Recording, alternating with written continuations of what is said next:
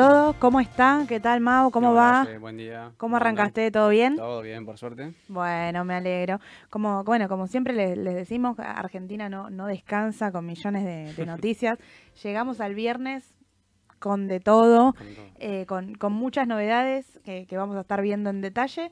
Pero antes, bueno, primero comunicarles, ¿no? No sé si se, agregaron al canal de difusión, que ahí Sole les estuvo comentando paso a paso cómo es, que hemos enviado el, el link, si no cualquier cosa nos escriben, eh, porque ayer tuvimos la, la Edu Señal, ¿sí? En, en, lo que es el, el, ADR de Galicia puntualmente, que lo venimos siguiendo, el sector financiero, así que es muy importante tener en cuenta que vamos a estar viendo todo el sector eh, en detalle y nos marcó particularmente precios objetivos, ¿no? Ahí alrededor de los 23,50 como uno de, de los primeros objetivos a tener en cuenta para Galicia puntualmente, que está recién empezando a superar esa caída drástica que tuvo en el 2019, ¿no? Sí, empezando el camino. Exacto, superando los 18, nivel de 18, 18 y 20. Ahí ese, ese precio bastante conflictivo, ¿no? Que había testeado durante el año pasado y nunca pudo superar. Y bueno, ni siquiera en diciembre, ¿no? Cuando el activo volvió a caer y ahora recién con bastante, bastante más volumen de lo, de lo habitual, empezó a, superar la resistencia. Y arrancamos, arrancamos puntualmente entonces con, las acciones locales de, la mano de, Galicia y la, señal que nos dejó Edu, eh, porque ayer los ADR tuvieron un aumento importante, la mayor parte de los ADR, que todo, digamos, el, panel eh, fue en verde, fue positivo. Bueno, y muchos rumores, ¿no? Porque el mercado sabemos que se mueve por, por expectativas, qué va a pasar con, con la ley y demás pero en cuanto a el, resultado, bueno, de lo más destacado, todo el sector financiero subió. Todo el sector financiero, con fuerza, bueno, francés tuvo un gran desempeño, sí. Eh, sí, francés, macro, Banco Macro, Superville, todo, todo fue ahí. En torno a un 5, ¿no? Más o menos todo el sector financiero afuera, eh, eh, perdón, acá, local, y afuera más todavía, ¿no? Galicia 7, Macro 6, bueno, 9 Superville. Superville, bueno, suele ser más volátil que los demás. Así que bueno. Eh, Bueno, tiene, tiene otro precio y le da otra compresión también, ¿no? Con, un mayor eh, aumento y maneja otro volumen también, como venimos charlando siempre. Eh, y, bueno, para, para seguir charlando del mercado y cómo ve las acciones locales, para vos le quedan recorridos. Estoy, digamos, la pregunta es, ¿estoy a tiempo si todavía no me subí al sector financiero para, para largo plazo? Sí, claro, totalmente. Totalmente porque el sector financiero viene muy atrasado. De hecho, es el sector, si no es, si no es el único, te digo que es el último ahí de del rincón del tarro, ¿no? De todo lo que no subió, de todo lo que subió el Merval, creo que el financiero es lo que, si uno ve la DR, todavía no, no, ha subido, no ha recuperado casi nada de todo lo que bajó desde las pasos del 2019. En el caso de Galicia, bueno, Edu lo marcaba ayer. Eh, si uno ve el gráfico a largo plazo, de hecho los picos máximos de, Banco Galicia, eh, pero ni cerca todavía está de, de, por ejemplo, en febrero de 2018 Está bien, otro contexto argentino, claramente. Pero eh, cotizaba en torno a los 70 dólares en Galicia. Entonces, bueno, eh, hoy apenas ha llegado a 20 y creo que tiene recorrido. A ver, todo depende mucho de cómo vaya la situación en general del país. Tal cual. Yo creo que nos agarra también en un punto clave que siempre venimos charlando, que es este primer objetivo del Merval, que el Merval en dólares en este momento está en 1003 puntos, nosotros hablamos alrededor de los 1000 puntos, y ahora es, bueno, a ver qué sucede, ¿no? Porque empieza a arrancar el sector financiero, tiene mucha participación, Galicia en, el Merval, digamos, tiene mucho que ver, subieron todas las acciones en general, eh, pero bueno, a buscar si logra pasar esa resistencia y va encaminándose al, al próximo, al próximo máximo, ¿no? Sí, bueno, a ver, el Merval también en pesos creo que, no sé si se ha distorsionado bastante, creo yo que tiene que ver con una cuestión de la liquidez en pesos que va hacia el mercado financiero, como siempre lo, mencionamos, porque también el dólar subió creo que un 180% el año pasado, el financiero, y el Merval arriba de 350%. Entonces, bueno, es una diferencia importante que creo yo que tiene que ver más con un exceso de liquidez que había en, la calle, ¿no? Entonces, bueno, en las comitentes, y, las comitentes, bueno, se, se volcaron, también con restricciones hacia el dólar, ¿no? Por supuesto, se volcaron al Merval. Eh, bueno, lleva un 38% en el año en pesos, ¿sí? Más alto que la tasa de inflación o la tasa de inflación prevista, ¿no? Entre 25 y 30. Entonces, bueno, eh, y en dólares, bueno, lleva un casi 5%, ¿sí? Y con saltos del dólar también, ¿no? Sí, yo creo que es un, bueno, un, primer inicio positivo para, para el mercado local, pero hay mucho camino por delante, como vos decís, muchas pruebas de, de fuego y, y, de la mano con eso, bueno, hoy tenemos noticias claves, como decíamos al principio, por ejemplo, en torno a los Bopreal, ¿no? Que terminó la licitación de la Serie 1. Digo terminó porque por ahora habían dicho que esta iba a ser la última, vamos a ver cómo va. La realidad es que lograron colocar casi todo. Recuerden que ellos querían eh, colocar alrededor de 5 mil millones, ¿sí? Y en esta última les quedaba aproximadamente casi unos 3 millones y lograron colocar 2.454 millones de dólares, y que que fue súper positiva para, para el gobierno y lo que el gobierno planteó.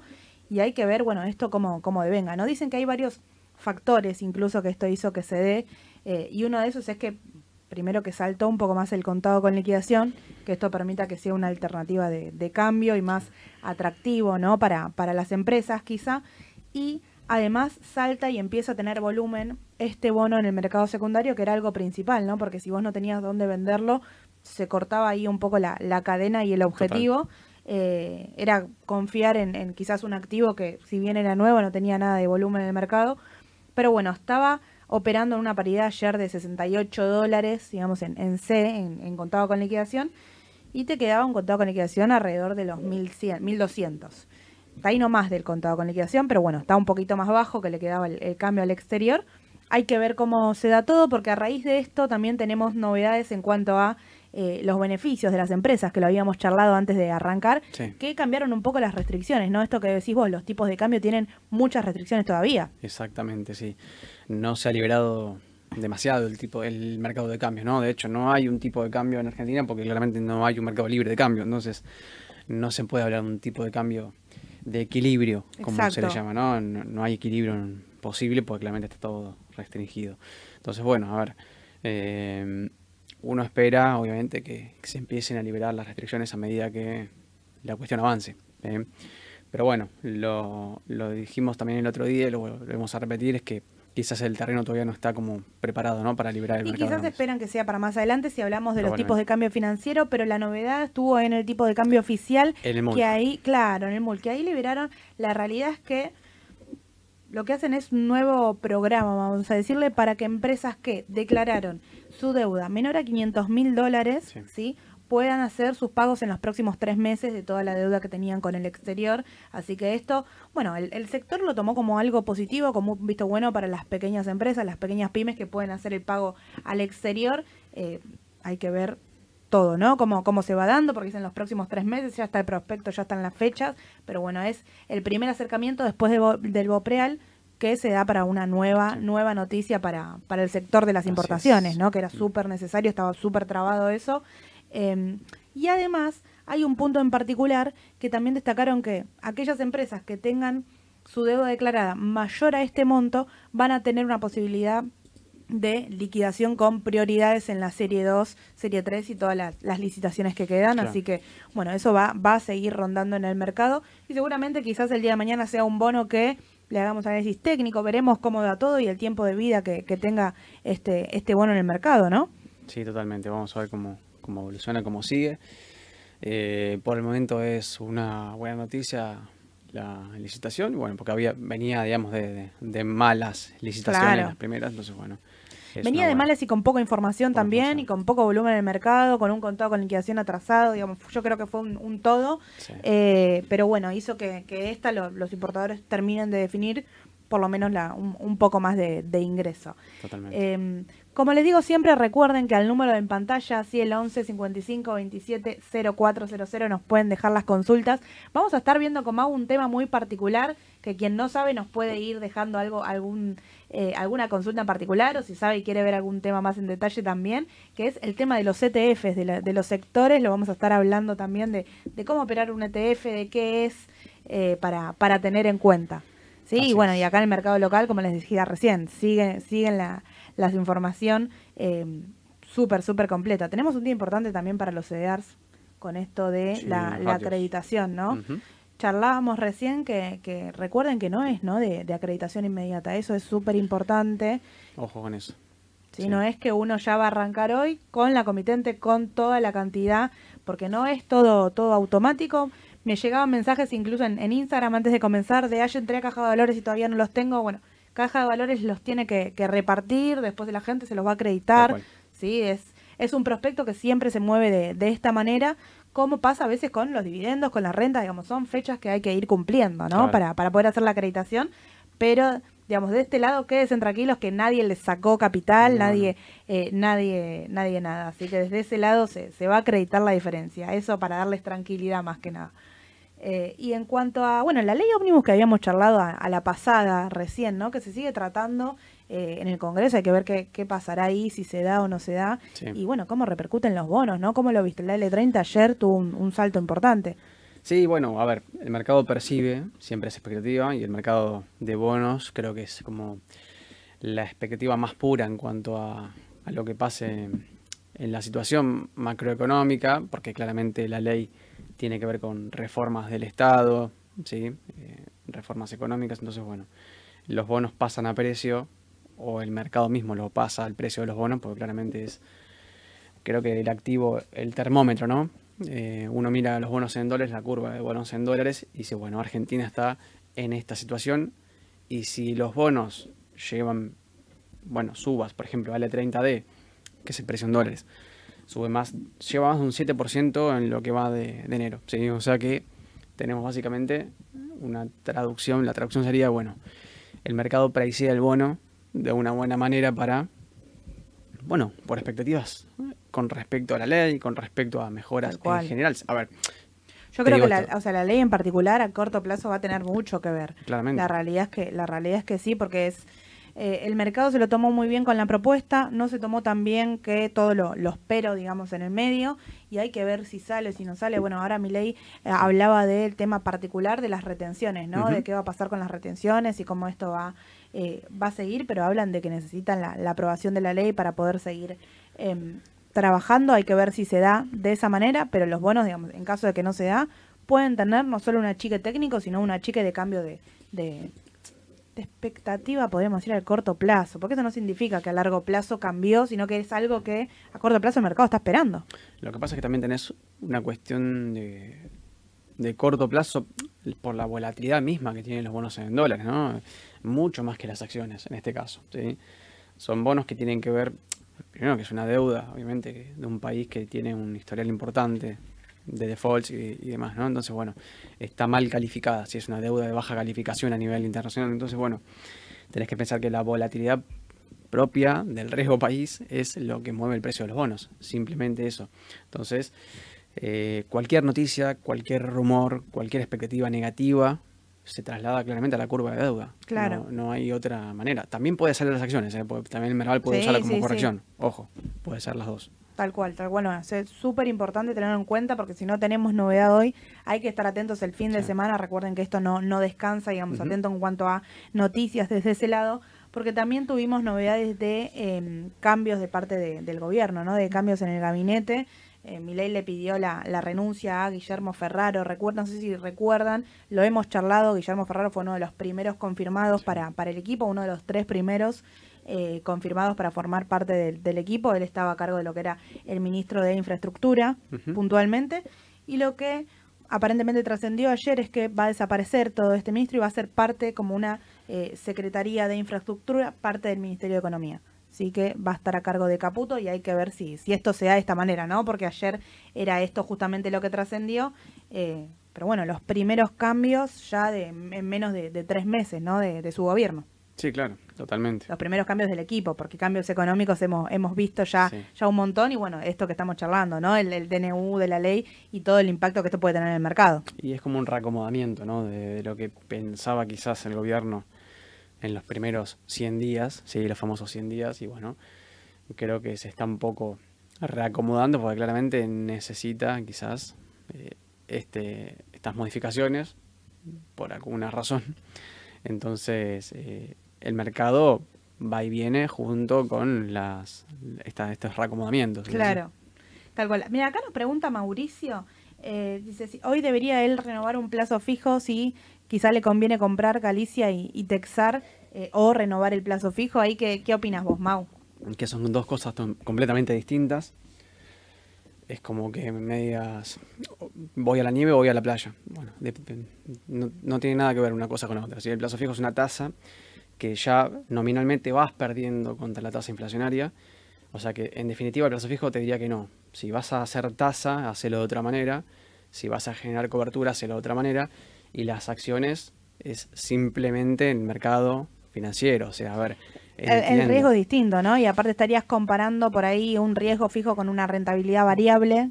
Es decir, a ver, la acción de Galicia a largo plazo nosotros le hemos recorrido, sí, le hemos recorrido, pero la realidad es que si vos mes a mes querés tener una renta fija, no, porque no se puede digamos, sí se puede hacer análisis técnico y especular cuánto es que va a subir, pero por ahí no lo sube dentro de ese mes y a largo plazo sí cumple, ¿me explico?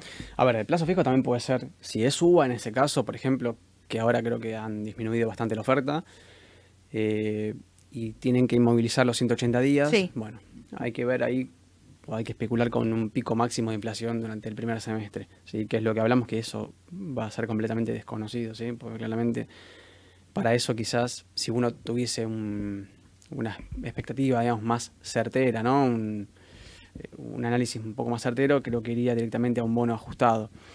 A ver, también el mercado los ha apreciado muchísimo y justamente por eso los rendimientos negativos.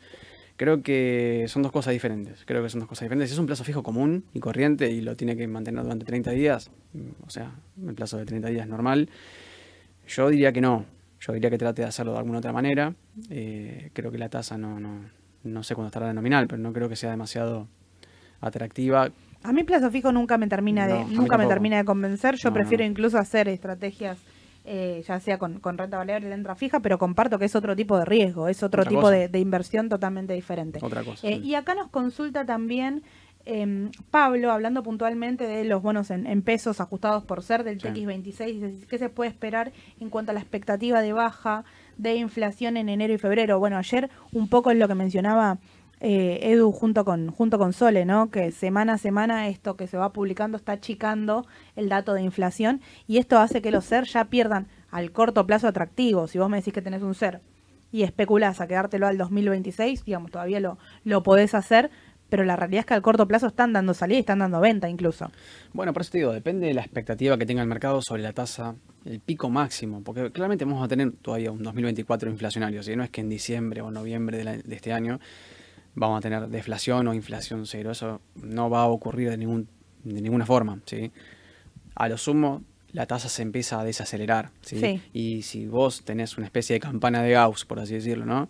Tenés un pico máximo de inflación en el año, bueno, hay que ver dónde se da ese pico máximo. Si es ahora en marzo, si es en abril, mayo, junio o agosto. ¿sí? Bueno, entonces, la cartera de bonos ajustados tiene que ir de la mano con eso, con esa estrategia. ¿sí? Porque esto es, digamos, mes a mes. Entonces, los bonos SER lo que hicieron fue prediciar hasta el 2026, por lo menos, TX26, nombro como para, porque ahí nos, nos preguntaban lo que hizo fue prediciar toda la inflación posible o expectativa de inflación que tenía en el país a, esa, a ese, no al vencimiento, sino durante este año. Claro. Porque lo que tiene esto es que no es que no quiere decir que va a haber inflación hasta el 2026. Lo que está diciendo esto es que yo me, o sea, yo me compro este bono y espero que durante el 2024 la inflación sea más alta que la que estoy ahora, ¿sí? con, la que, con la que Argentina está ahora. Entonces, bueno, eh, si en 2000, esto en algún momento va a tener que bajar. ¿sí? Porque si no es el pico máximo en 2024, será en 2025. Pero va a tener que empezar a, a... Achicar. Sí, a derretirse un poco porque claramente se ha inflado demasiado. Eh, si querés mantener hasta el 2026 me parece perfecto. Yo, Pero a corto plazo ya por ahí dan, salida. Es que no, podés planificar al 2026. No podés planificar porque en realidad en Argentina eh, seis meses es un largo plazo, dos años es eterno. Tal cual. Entonces no, no, no tendría mucho sentido. Tal cual, tal cual. Eh, y bueno, hay, hay preguntas también relacionadas con los duales. Yo creo que los duales ahí tienen un perfil diferente, ¿no? Porque los duales te dan esta pata de la doble cobertura. Los duales más a largo plazo no están teniendo mucho volumen. Duales de, enero 25 eh, no, no tiene mucho volumen todavía para operar. Sí el de abril, sí el de agosto. Y las consultas es, por ejemplo, de Horacio dice si, si el de abril se lo queda hasta el final.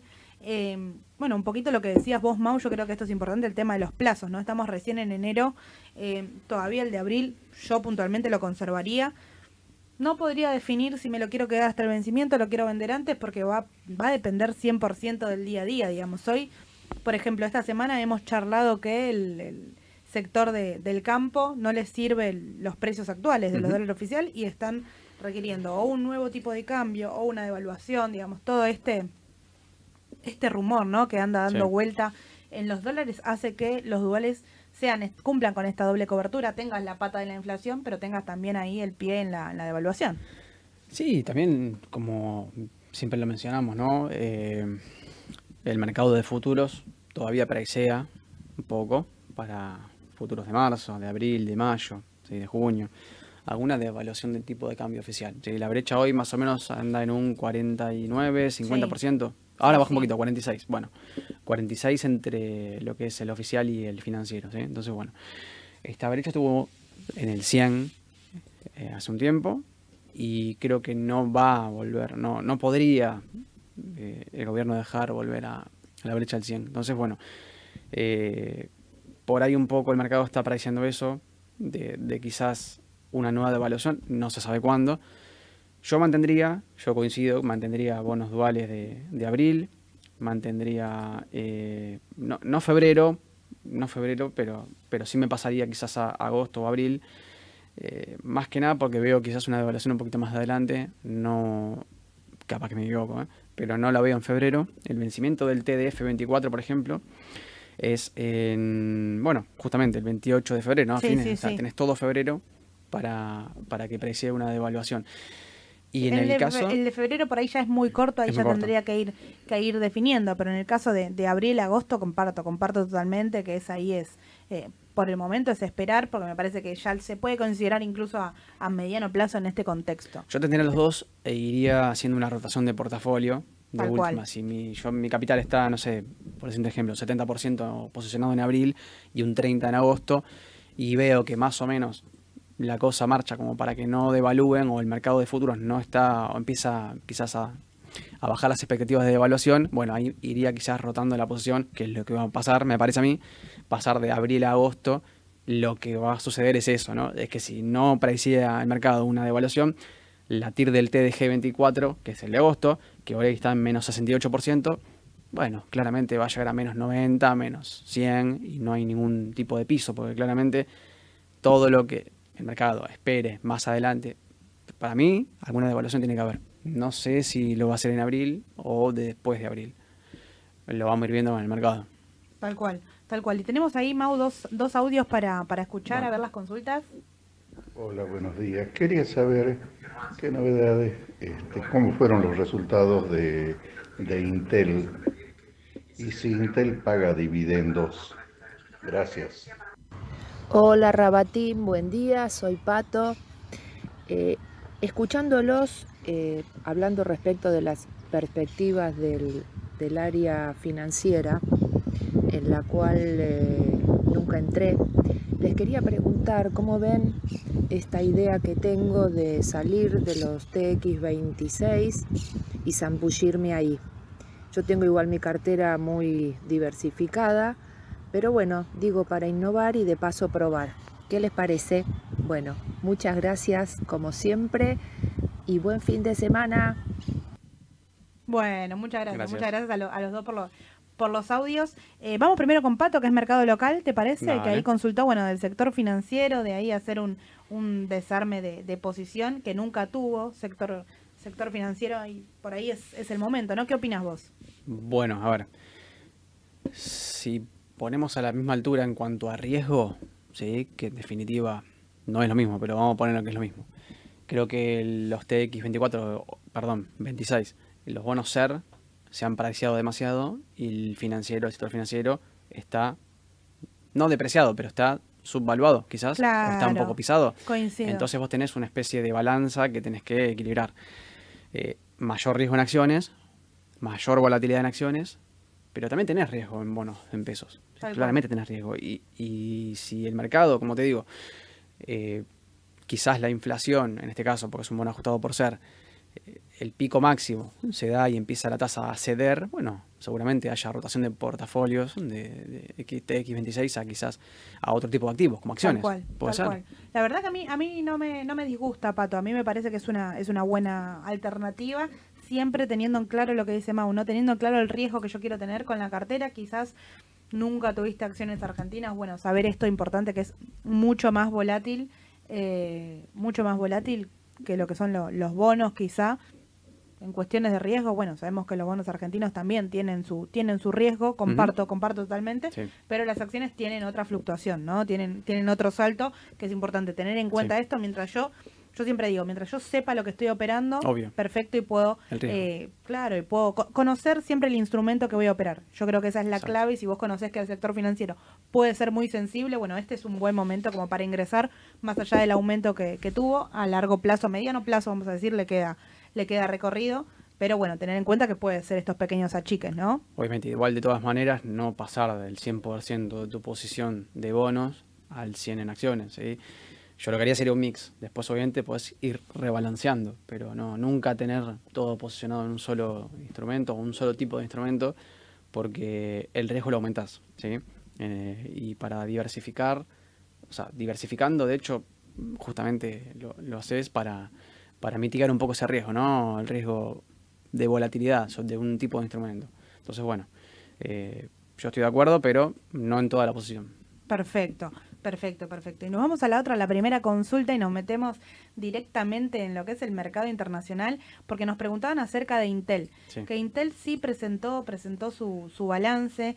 Eh, ahí lo que tuvo fue una, una decepción en cuanto a los ingresos. La realidad es que la empresa de chips esperaba tener mucho más ingresos, un poquito decepcionó ahí la, la evolución. Eh, y por eso es que, que, cae tanto, ¿no? En el pre está cayendo, también está alrededor de los 44 dólares, ¿sí? ¿sí? Y eh, consultaba puntualmente si paga dividendos. Sí, Intel generalmente paga, dividendos de forma de forma trimestral. Tiene su bueno su último eh, corte de cupón, vamos a decirlo, hizo el, 6 de noviembre, sí, y su pago el 1 de diciembre y ahora es a esperar las próximas fechas, pero lo hace de manera trimestral. Eh, por parte de, de, los números, ¿qué, ¿qué opinas de Intel en este momento? ¿Crees que la baja por ahí puede dejar como, como oportunidad, teniendo en cuenta que es un sector a largo plazo de crecimiento? A ver, eh, sí me gusta el sector. La verdad es que sigo, suelo seguir a AMD, por ejemplo, también, que es un papel que se le asemeja mucho. Sí, de hecho es la competencia. Sí. Eh, pero claro, lo que tiene Intel particularmente, que, que viene haciendo una tendencia importante, sí, alcista desde prácticamente eh, todo el año, sí, el año pasado, febrero del 23. Entonces ya llevamos un año de, tendencia alcista. Lo que pasa es que, bueno, tiene volatilidad y, y en este caso el balance, a ver, sí se esperaba un poquito más quizás en los ingresos, pero claro, no sé si es para que la apertura esté en nueve y medio abajo. Entonces, creo que por ahí exagera un poco siempre los movimientos.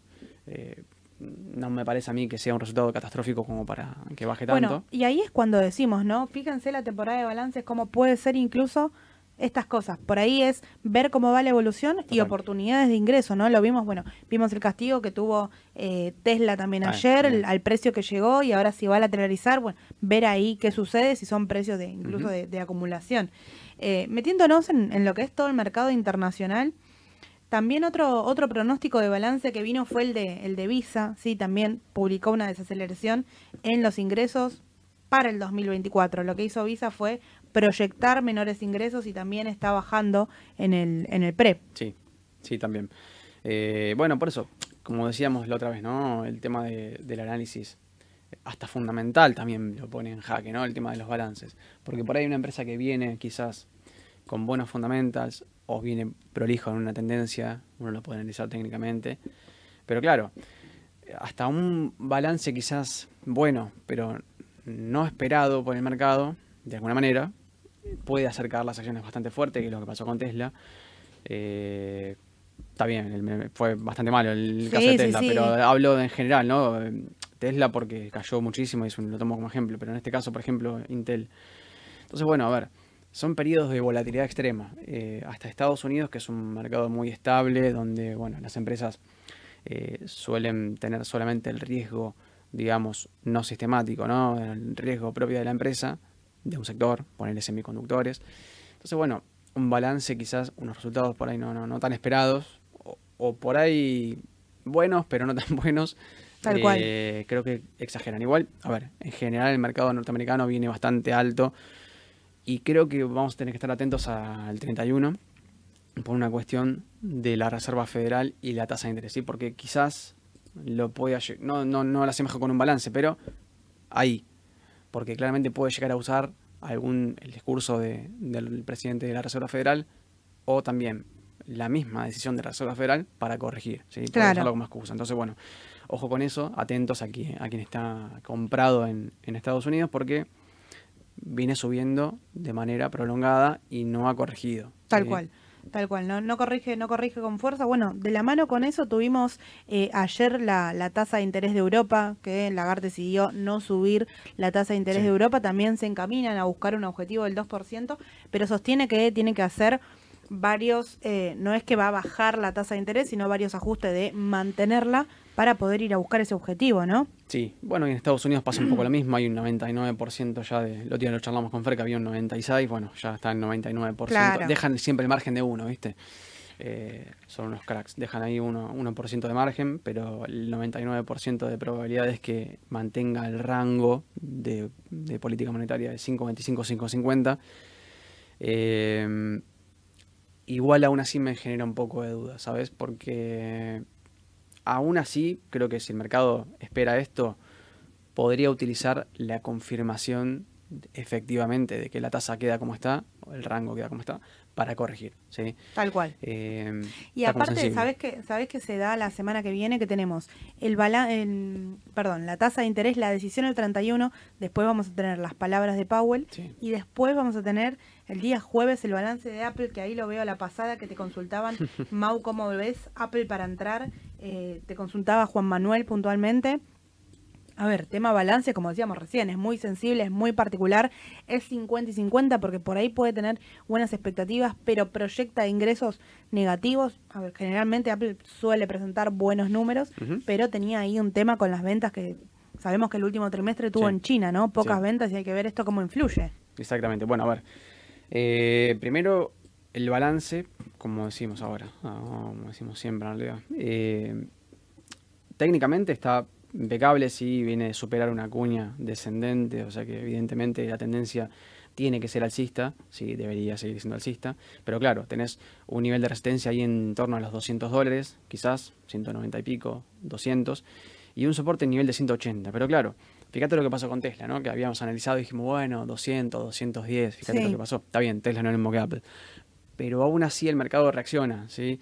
Y creo que acá hay que apartar un poco. Yo no entraría a, ninguno, a ningún activo antes de un balance, salvo que me la quiera jugar, como por ejemplo nos dijeron el otro día, bueno, che, yo me la quiero jugar Claro. y conozco el riesgo. Listo, perfecto. Si vos conoces ese riesgo y estás dispuesto a que el activo te baje un 10% en un pre-market, ahí vos, ¿sí? O sea, tipo, bueno, entrás. Ahora, eh, si no estás dispuesto a correr riesgo, yo no entraría y no analizaría técnicamente antes de un balance y ni siquiera fundamentalmente antes de un balance.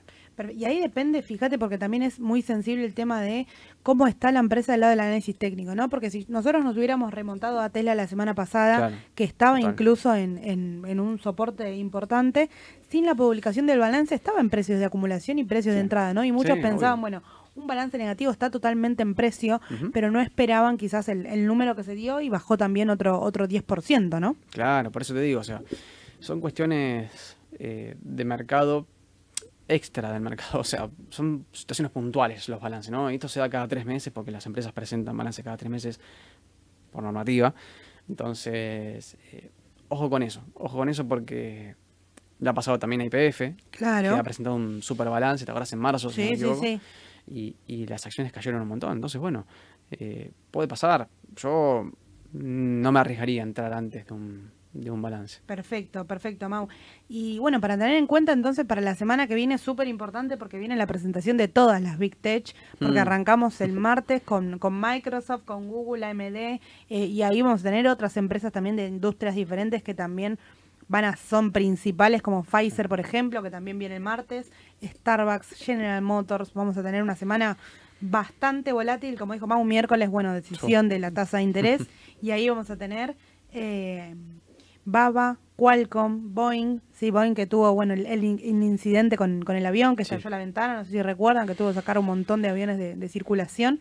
Eso también va a ser importante y ver cómo repercutió en, en los números en cuanto a ganancias, quizás ya lo podemos ver. Eh, y también tenemos, bueno, jueves, lo que nombrábamos recién, Apple, Amazon, Meta, Merck, vamos a tener también a Altria y Sí. cerramos, vamos a cerrar la semana con todo lo que es el sector eh, petrolero con Ex- Exxon y Chevron, que ahí justamente te consultaba Eh, Jorge, ¿cómo ves los CDRs de petróleo como para entrar ahora con por ahí un pequeño aumento que está teniendo el WTI, ¿no? Bueno, eh, sí, lo leí, tiene que ver con un nivel más bajo de existencias en Estados Unidos. Y efectivamente nosotros veíamos tanto Chevron como Exxon y su, y su ETF, que es el XLF, ¿sí? que ahora vamos a charlar el tema de los, de los ETFs, eh, los veíamos como para rebotar. Pero claro, a ver, tengan en cuenta que también esto depende de un commodity, también depende de cómo ese commodity se comporte. En este caso, bueno, eh, ha, ocurrido que también el barril ha estado en precios negativos por una sobre sobreexistencia, ¿no? Un, eh, poco almacenamiento, o sea, ya no había espacio para almacenar bueno, también ha caído muchísimo. Y en este caso no, bueno, son vaivenes del mercado. Yo técnicamente los veo bárbaro, sí, estaba en un nivel importante de soporte, tanto Exxon como Chevron. y bueno, pero mismo caso, si las empresas empiezan a presentar resultados, atentos, porque quizás eh, también se usa como excusa. Claro, bueno, importante ahí tener en cuenta son las dos empresas más importantes de, petróleo de, Estados Unidos puntualmente que presentan su, balance. Hicieron el año pasado compras muy importantes de, otras empresas, digamos, adquirieron otras compañías, así que también eh, eso lo pasaron a precio, pero están en, están en precios súper interesantes, mm. digamos, conociendo el riesgo, conociendo que el balance puede tener mucha volatilidad, bueno, que hay quien, si quiere, está en en precios, digamos, que se puede considerar como, como oportunidad. Em, y además, digamos, de, de, esos balances que, que, vienen, te consultaban también en torno a eh, Amazon, Adolfo, que bueno, tenemos la presentación de sus números, pero también viene ahí muy similar a, todo el mercado, ¿no? Muy similar a la, la, sobrecompra que está mostrando el mercado en este momento. Muy similar a Apple en cuanto al gráfico, no hizo ese doble techo que tiene Apple pero también venía de superar una especie de, formación que supongo que será, que ahora mismo la estoy viendo, y supongo que será una, formación en cuña, sí. de caso descendente, porque había ocurrido en septiembre y definió en octubre, eh, lo hizo un poquito más de un mes, mes y medio, entonces la tendencia debería continuar, o por lo menos eso me da, me da la pauta, pero claro, a ver, eh, mismo caso que en Apple, mismo caso que en Google, si los si vienen muy arriba los activos, ojo, no quiere decir que el balance lo vaya a tirar para abajo, ¿eh? no, no, quiere decir eso. En el caso de Amazon tiene una resistencia marcadísima en 170 y pico de dólares, ahí 171, 170, podría marcarlo como primera. Eh, pero viene impecable el activo, viene impecable y bueno, si yo no tuviese el balance de por medio, obviamente que me subo. Perfecto. Perfecto, perfecto. Y ahí te meto directamente eh, en lo que vamos a, charlar y tratar de explicar como tema principal, que sí tenemos a veces muchas eh, consultas sobre, sobre qué es en general el ETF, ¿no? ¿Qué, qué es un ETF y bien cómo opera en, en, el mercado? Porque si bien trajeron algunos ETFs, no todos operan como CDRs.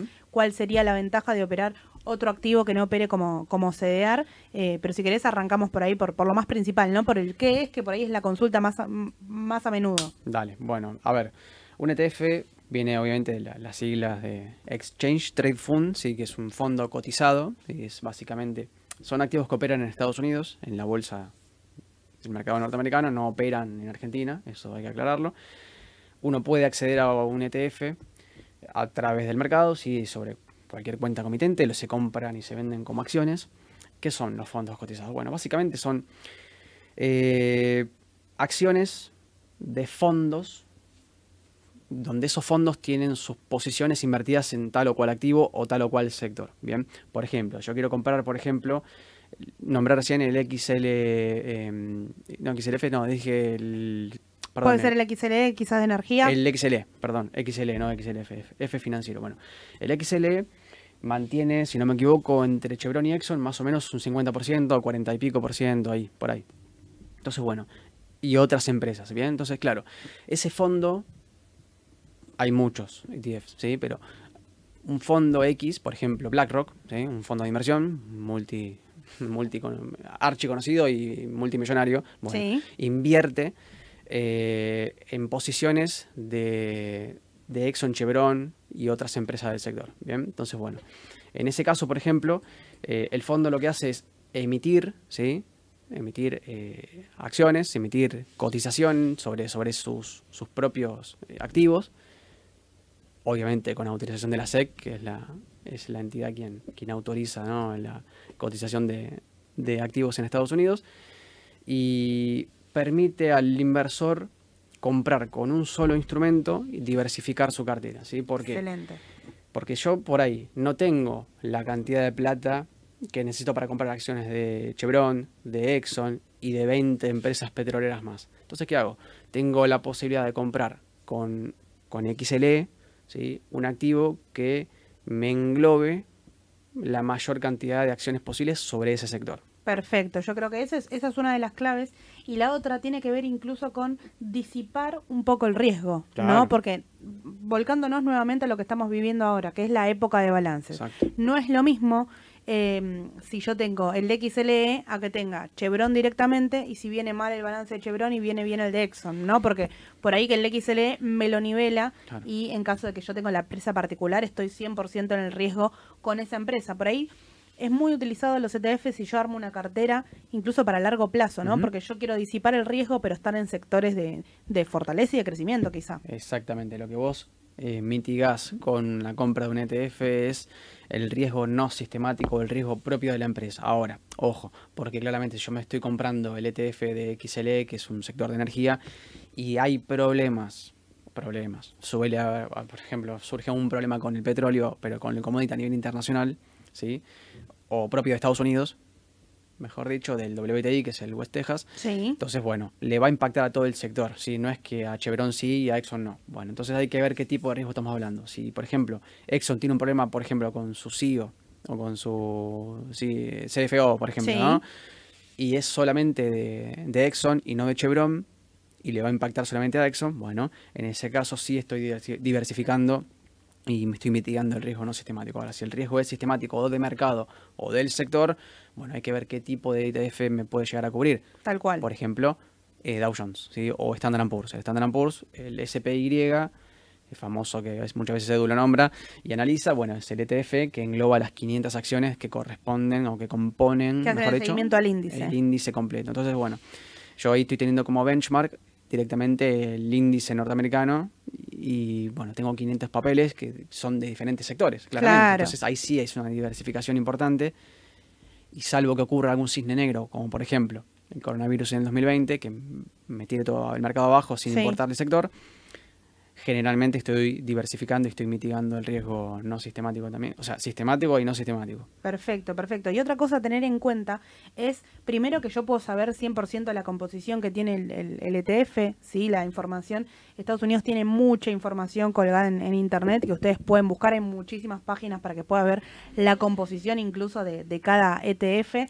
Lo pueden seguir de esa manera y saber realmente qué estoy comprando.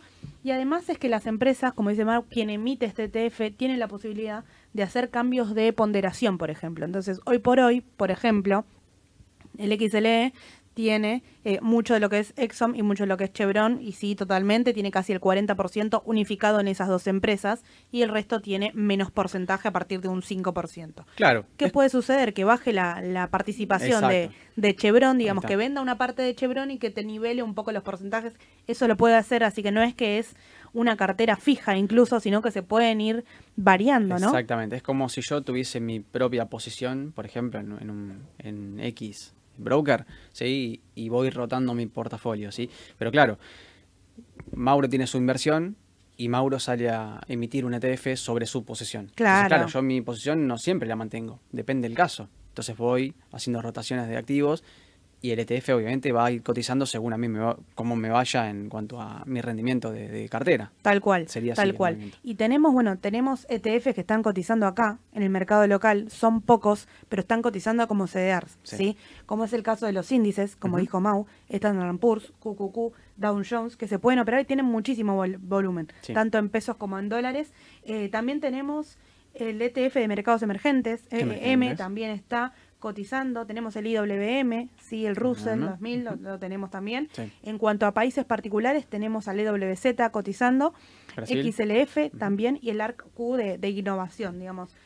Esos son los únicos que están cotizando acá como, como CDRs, pero en el exterior hay, lo charlábamos antes de arrancar, ETFs de lo que quieras. Por ejemplo, hablábamos de commodities, ¿no? De, de commodities en este momento, si busco resguardo a largo plazo. Sí. Charlábamos del GLD eh, que es el, el, ETF que replica los futuros del oro, ¿no? Digamos, el precio del oro en sí. Y ahí, con relación al oro, vos tenés la posibilidad de GLD, que es directamente el precio de, del oro y el bueno, lo, que está cotizando en ese momento en el mercado, ¿no? El, ETF en este caso. Pero tenés, por ejemplo, GDX, que es el precio, el, ETF de las mineras de oro en este caso, que también puede ser utilizado como, eh, como quizás resguardo, ¿no? Para mantener y tiene otra volatilidad y otro riesgo. Pero digo, de igual índole, de igual sector, tenemos varios riesgos también para elegir. Obviamente, y por ejemplo, yendo a ese ejemplo que vos ponés, tenemos también, por ejemplo, la empresa Barrick Gold que cotiza, ¿sí? Y es una minera. Entonces, bueno, eh, en ese caso, por ejemplo, uno está comprando la empresa que depende de un commodity.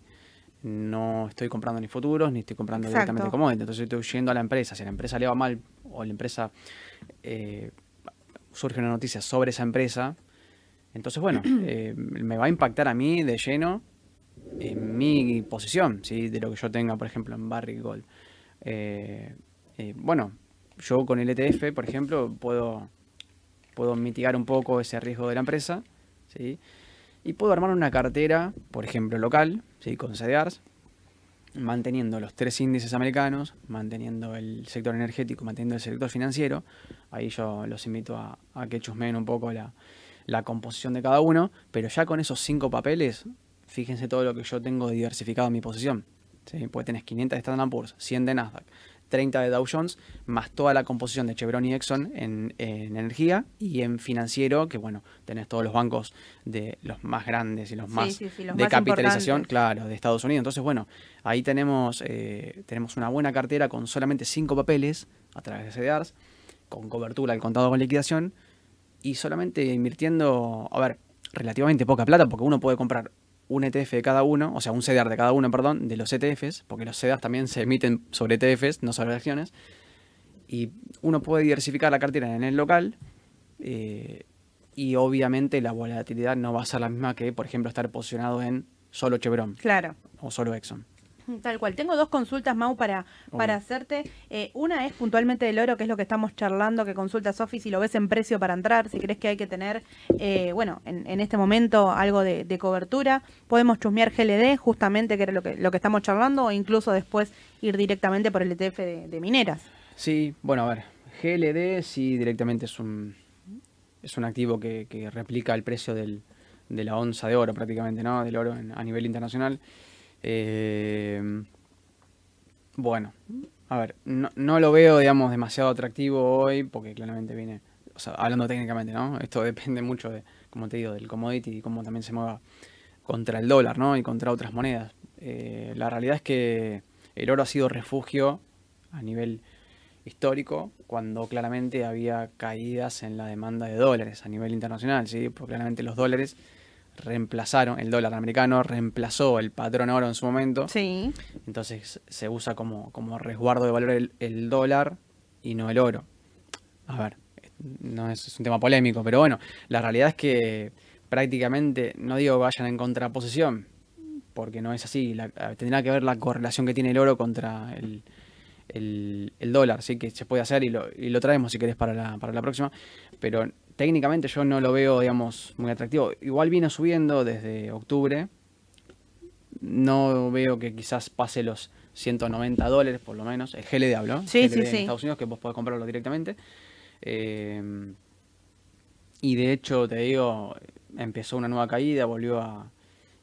Tiene todavía un, varios soportes. El primero, te digo, son 175 dólares y el próximo hacia abajo en torno a los 168, 170, así que mm, yo lo veo medio flojo, no, no me convence mucho. No te convence, pero quizás, eh, mira, fíjate qué, qué diferente es el quizás el gráfico de, de eh, GDX, ¿no? Que charlábamos recién, que era esto de mineras de oro, que es un gráfico totalmente diferente, una tendencia totalmente diferente, y es, por ahí uno lo, lo, relaciona como, bueno, del mismo sector, pero estamos hablando de que tiene empresas puntuales. Claro, es otra cosa, otra cosa, y uno tiene que ver que analiza también, ¿no? Si, eh, si está analizando una empresa, está analizando directamente un ETF de un, de un commodity lo más puro posible, como GLD, por ejemplo. Eh, en su momento lo hacíamos con, con, uso, que es el, que bueno, es un El ETF de futuros de petróleo. Claro. Entonces, bueno, eh, hay que ver qué, qué se está analizando. Yo por ahora, a ver, siempre tendría una cartera diversificada y tendría mi posición pequeña o por ahí un poco más aumentada de, de oro. Yo siempre soy partidario de diversificar la cartera lo máximo posible, no es que yo no, no tendría tal cosa. Quizá criptomonedas, pero lo demás, sí. Sí, porque en algún momento puede llegar a surgir otra vez interés por ese activo y yo no me quiero quedar afuera. Entonces, Claro. si una pequeña posición, después puedo aumentarla, pero no me quiero quedar afuera completamente. Entonces, siempre hay que tratar de tener la mayor cantidad de, de activos posibles en una misma posición. Perfecto, perfecto, perfecto. Y acá nos consulta Nicolás, bueno, charlamos a la pasada recién del, del EWZ, pero él puntualmente nos hace hincapié que tiene Petrobras, ¿no? Que quería ver Petrobras en, en CDR. Quería vender y estaba pensando en pasarse al sector financiero muy similar a la pregunta que Pato nos dejó en el audio con, con el TX26, ¿no? Eh, y acá agarró otro, otro aumento en particular, que es el aumento del contado con liquidación. No sé hace Sí, claro. cuánto es que, eh, Nico, en este caso, tenés comprado el, el activo de Petrobras, pero la realidad es que si, si lo tenés hace tres semanas, agarraste el, el arranque del contado con liquidación también, ¿no? Sí, y no solo eso, sino que también el activo en, en, en el mercado norteamericano, en NICE, cotiza en torno a los 16 dólares, un precio que viene siendo bastante eh, esquivo, ¿no? Para el activo, que no, no poder pasarlo a un nivel de resistencia que viene siendo desde mayo eh, 2018, eh, tocó muchas veces en 2019, ni siquiera llegó a hacerlo en 2022, y viene siendo un papel que, que viene cayendo fuerte, mira, la última vez que cruzó hacia abajo este, este precio de 16 dólares más o menos fue en septiembre de 2014. ¿sí? Y nunca lo, si no me equivoco, no, nunca volvió a, superarlo. Entonces, por contado con liquidación, te diría que mantengas. Pero también puedes mantener otro CDR. O sea que, en definitiva, ahí no lo tomes mucho en cuenta. Netamente por el activo, te diría que sí. Larga PBR y pasate a otro activo. O sea, técnicamente por precio, ¿no? Y histórico. Eh, tendría que ver ahí, por ahí Alex eh, pues, le va a dar un poco más de, de panorama un poco más certero en cuanto a los balances y demás, ¿no? Pero habría Bueno, que fijarse PB cómo está. PBR lo que tiene, más allá del balance particular, es que paga muy buenos dividendos, siempre Bueno. se destacó puntualmente por eso, entonces eso también, si es un activo que vos tendrías pensado para largo plazo, también ponerlo en la balanza, pero si es algo que vos estás, entiendo que quizás este cambio que quiere hacer de Petrobras por Galicia es porque por ahí la compró para el corto plazo, ¿no? Y quiere hacer una toma de ganancia e ir para el otro, desde ese lado, Me bueno, entonces bien. puede ser, puede ser una buena alternativa. Claro, el tema es que pasarse al sector financiero argentino, argentino ahora, ¿no? Sí, sí, sí. Galicia y Banco Macro. Bueno, a ver, eh, poco va de la mano, no tiene mucho que ver con el tema de los, de los eh, bonos TX, ¿no? De los SER, pero en definitiva es comparable porque vos pasas de un activo, está bien, que es renta variable, igual que los bancos, pero esto es Brasil, ¿sí? Brasil y tenés el contado con liquidación en el medio. Los, los activos argentinos van a depender netamente de lo que pase con Argentina, ¿sí? Entonces estamos hablando de dos cosas distintas. Eh, sí lo haría con mayor riesgo, pero sí lo haría. Yo, mi perfil, sí lo haría. Eh, igual no dejaría de tener CDRs, ¿eh? para nada. De hecho, creo que el contado con liquidación siempre se tiene que tener. Sí, sí, sí. A ver, la idea de, de empezar a mirar el sector financiero no es salgo corriendo, vendo todos los CEDAR y voy al sector No. financiero, sino siempre hablamos de nivelar la cartera. Hablábamos recién al principio del tema de los bonos soberanos, ¿no? De lo que subieron y lo que proyectan subir tampoco es Mm. desarmar y salir corriendo a vender bonos para pasarme al sector financiero. Es tener la cartera eh, diversificada, considero yo, en torno al riesgo que, que quiero correr. Y si mayormente quiero tomar un perfil conservador, pero igual quiero probar y no quedarme afuera, como vos decís, del sector financiero y tener un poco, bueno, quizás quiero probar un 5% y no está mal eh, tampoco, ¿no? Como para ver cómo funciona y la volatilidad que, que tiene Argentina. Sí, también el contado con liquidación también hace, obviamente, su, tiene su impacto en los ADR, ¿no? Eh, eh, en este caso Galicia, si querés, Galicia, Macro, los que no- nos mencionaron. Vienen bien, vienen bien los papeles. Yo ahí coincido con Edu. Eh, bueno, ha, ha superado una resistencia histórica Galicia. Y si a mí me preguntás, me quedaría con el sector financiero argentino y no con Petrobras.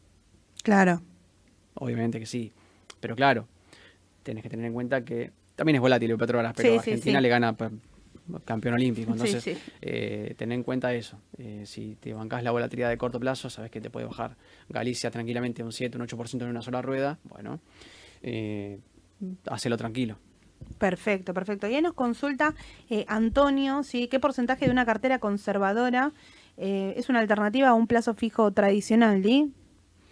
¿Qué porcentaje de una cartera eh, conservadora? yo considero que esto, el por ahí tiene un plazo fijo y está considerando empezar a una cartera conservadora, mm.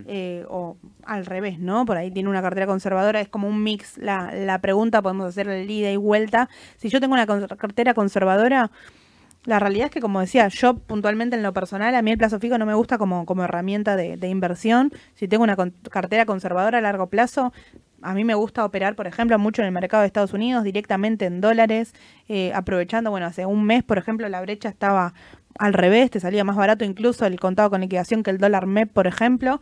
Y lo que tiene el mercado de Estados Unidos es que es un abanico mucho más grande para que vos puedas hacer realmente una cartera conservadora. Porque acá en el mercado local sí tenemos mucho para, para operar, em, pero es difícil armar algo 100% conservador, teniendo en cuenta que es muy sensible a los cambios políticos, por ejemplo, ¿no? Claro. Em, es que en realidad el plazo fijo, para mí, desde mi punto de vista, no es nada conservador, menos en este contexto. Tal cual. Entonces, prefiero claramente una, cartera de, activos de renta variable conservadores, realmente conservadores, por ejemplo, los CDRs de los, de los índices norteamericanos. Yo prefiero tener eso y no tener un plazo fijo. Pero bueno, también uno entiendo al que no está en el mercado financiero y desconoce.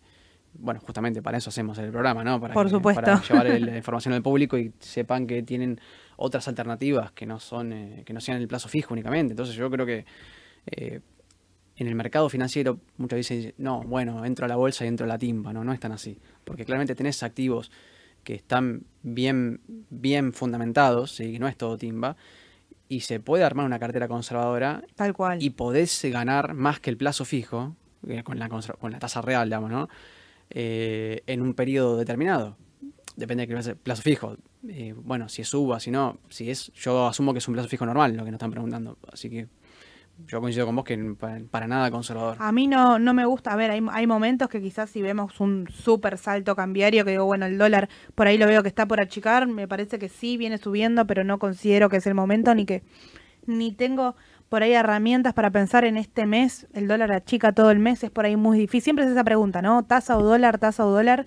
Em, me parece que hoy es fundamental tener la cartera diversificada, como charlamos recién. Traerles un poco al ETF es traerles como, bueno, miren que hay alternativas además en el mercado, digamos, no nos... Eh, no nos quedemos únicamente con, con, las acciones y los bonos, digamos, el mercado es súper amplio.